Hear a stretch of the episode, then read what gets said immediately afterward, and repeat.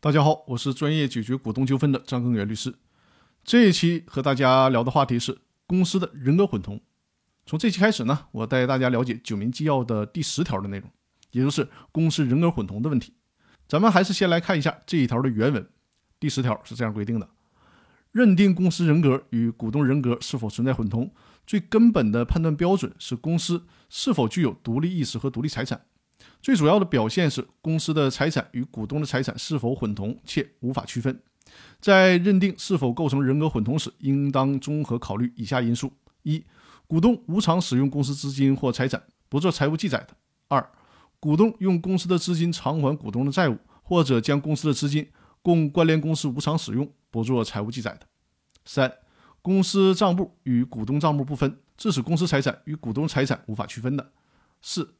股东自身收益与公司的盈利不加区分，致使双方利益不清的；五、公司的财产记载于股东名下，由股东占有使用的；六、人格混同的其他情形。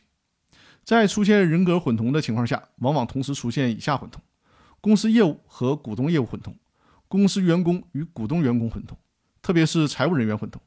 公司住所与股东住所混同。人民法院在审理案件时，关键要审查是否构成人格混同，而不要求同时具备其他方面的混同。其他方面的混同往往只是人格混同的补强。那以上就是第十条的内容。在我们起诉要求法院来做公司人格否认案件的时候呢，以上这些因素就是判断的标准。